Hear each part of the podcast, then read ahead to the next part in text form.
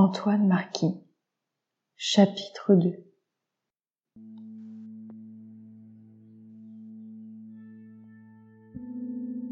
Ce serait quoi l'érotisme en 2019 En image, qu'est-ce qu'on pourrait faire qui pourrait correspondre à un érotisme actuel? Sachant qu'il y a une part aussi totalement archaïque dans l'érotisme, ça c'est évident. Mais il y a aussi des pratiques peut-être nouvelles, une imagerie nouvelle.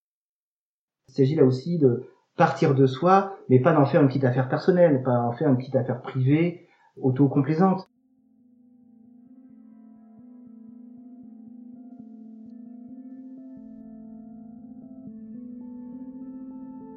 Comment procèdes-tu?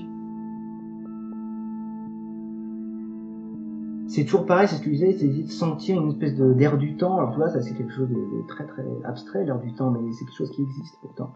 C'est quelque chose qui, traverse un peu les, les époques. Ça c'est vrai pour beaucoup d'artistes, pour l'écrivain, euh, il a essayé de, de, de, capter un truc de son époque qui fait partie du, plaisir d'être artiste, ouais.